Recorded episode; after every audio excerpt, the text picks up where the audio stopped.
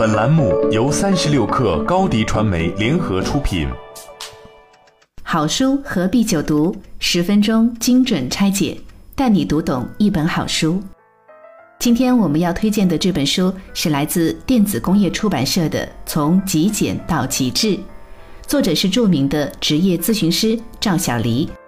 无论你是即将进入职场的大学生，还是刚入职场的小白，亦或是在工作上遇到了瓶颈和动摇的资深职场人，在这本书里都可以找到自己面临的困惑和适合自己的建议。当然，如果想要了解更多，快在微信添加朋友里搜索“克星电台”全拼，加入我们吧。我们会为大家推荐更多好书书单，还会抽一名幸运听众送出这本《从极简到极致》，快加入我们吧！对很多人来说，职场的开始来源于一次决策，而这个决策势必充满了纠结，这很正常。我相信你不会为晚饭吃冒菜还是麻辣烫而辗转反侧、夜不能寐，会感到忐忑，是因为我们都明白第一份工作的重要性。在选择第一份工作时，我们首先应该先看清自己到底想要什么。在这一步犹豫不决的你，真的以为自己只是简单的选择恐惧症吗？其实不是，你心里知道你想要什么，但你不敢承认。有时候你是害怕这个决定让父母失望，有时候你是担心被朋友看不起，还有时候你就是明知这条路很难走，不敢去闯一闯罢了。克服这个问题，你才能真的开始职场决策。所以，如果你已经做好了直面自己的准备，那下面所要讲到的职场抉择三步法才能真正有意义。在这里给大家介绍决策三步法，帮你解决选择问题。第一步，探究个人观点，你对这件事到底是怎么看的？在这个步骤里，你不妨先站在其他人的角度给自己提议，并去思考为何他人会给你这样的提议，以及你自己内心到底是怎样想的。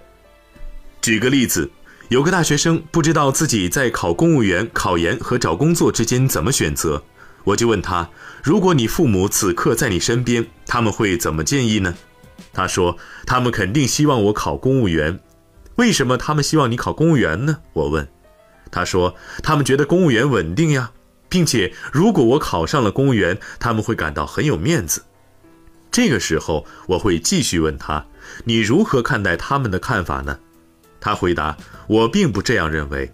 虽然公务员的工作稳定又体面，可我更喜欢探险。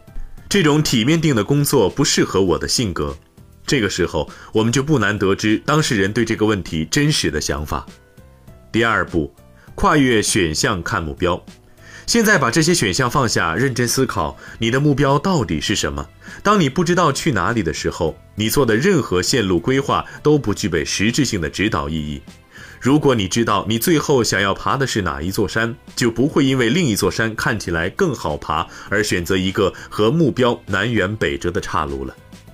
第三步，搜集足量的信息。决策是在充分调研的基础上微出的判断，而不是想当然。这一步最常见的方法有：去知乎发帖，询问你想要了解的行业信息；去约见行业专家，听听他们对行业的看法；通过身边朋友介绍，约见相关从业人员，对他们进行职业访谈，问问他们真实的体会与感受等等。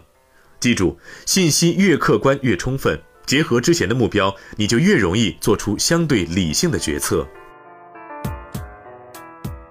当然，有时候你会说：“我知道这份工作很好，很适合我，我能做得很称职，但我的兴趣不在这里，这样还能在这个岗位上做出成绩来吗？”打住！今天我们就要告诉你，过分纠结所谓的兴趣，是你我成长过程中的一个大坑。在实际生活里，很多人会以兴趣为理由，不断的尝试，不断的跳槽，却从没进过所谓感兴趣的领域的大门。年轻人，青春很短暂呐，没有时间给你这样浪费。想一想，如果到了五十岁，你还在寻找兴趣的路上苦苦追寻，难道不是彻头彻尾的悲剧吗？那么，如果真的找不到感兴趣的工作，我们该怎么办呢？我们先来看一个小故事。这个故事的主人公叫贾立群，是一名放射科医生。贾老师在业内被称为 “B 超神探”，足见其在行业内的影响力。有一期新闻联播曾经报道过这位神奇的贾老师。当时外表朴实无华的贾老师说，当年上山下乡烧锅炉，只要轮到自己值班，大家都会说有小贾给大家烧锅炉，今晚一定冻不着。他烧锅炉基本就没封过火，多早起来出车的人都有腾腾的热气烤发动机。我们追溯贾老师的职业经历，不难发现其中的奥秘。在贾老师当年，上山下乡是一种时代潮流，没别的选择就去了。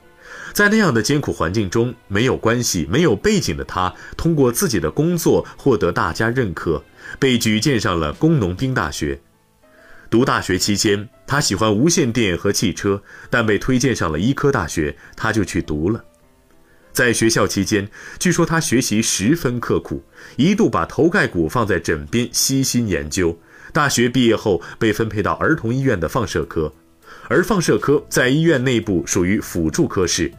他又通过自己数十年如一日的钻研，做成了顶尖高手，将假式 B 超做到炉火纯青。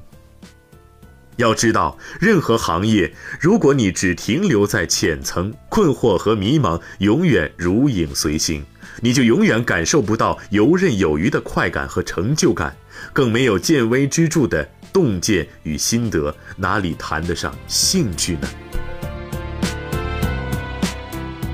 聊到这里，你可能会说：“开玩笑，兴趣这种东西是天生的，难道还能培养吗？”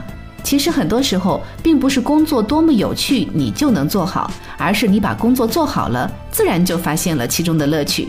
我们把一个人在工作中的进阶过程分为三个阶段：新手期、胜任期和高手期。在不同的阶段，每个人对于工作的感受是千差万别的。在新手期，很多人迫切地想要实现一个立竿见影的目标——升职加薪。但问题在于，他们不知道该如何有效地提升自己的工作能力，感受不到任何成就感。而在胜任期，很多人渐渐摸索出行之有效的工作方法，并总结出一些工作经验与规律，能够游刃有余、独当一面。到了高手期，你已经积累了丰富的经验，成了职场中令人敬仰的前辈。这时候，工作对你的意义已经不仅仅是一份收入了，更是一份自我价值的体现。因此，你不仅不会懈怠，反而会迸发出前所未有的热情。在职场中，很多人光知道干活儿，却从来不考虑规律和方法，长此以往，永远的在低水平重复，消耗了本就不多的工作热情，结果越做越受挫，越做越无趣，越做越没有成就感。记住，我们爱的永远都不是工作，而是工作中小有成就的自己。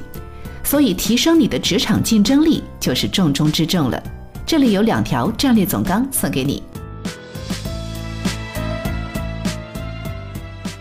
一，将你的精力和时间投入到大概率向上发展的方向中去。这种大概率向上发展的方向，就是所谓的风口。如果你现在从事的是高科技密集型行业、大数据辅助商业、影像领域、医疗、线上远程咨询及教练职业等。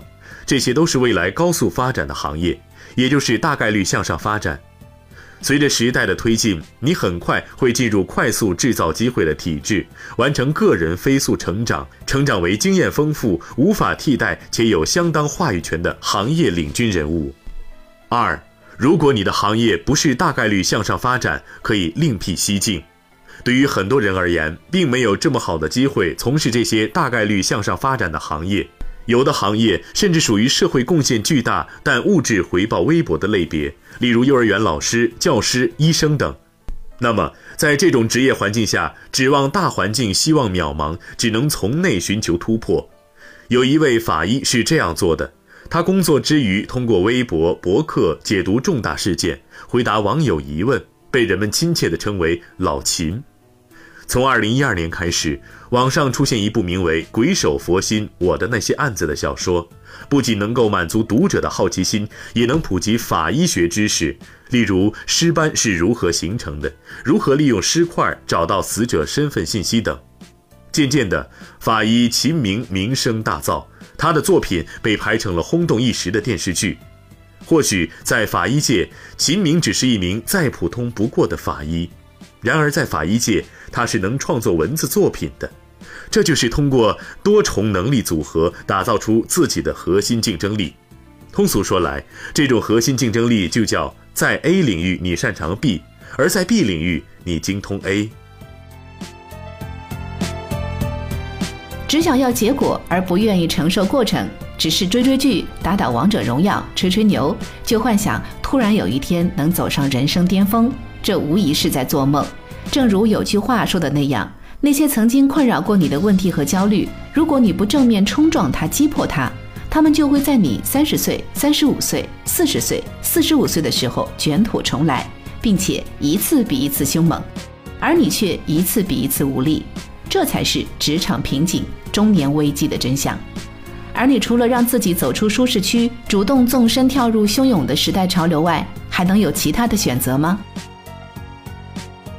好书何必久读？十分钟精准拆解，带你读懂一本好书。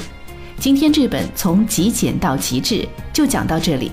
如果对这本书感兴趣，可以加入我们的社群，我们会经常在群里为大家分享有趣的书籍推荐。更重要的是，我们还会抽取一名幸运听众，送出这本电子工业出版社出版的好书。赶紧在微信添加朋友一栏里搜索“克星电台”全拼，加入我们吧。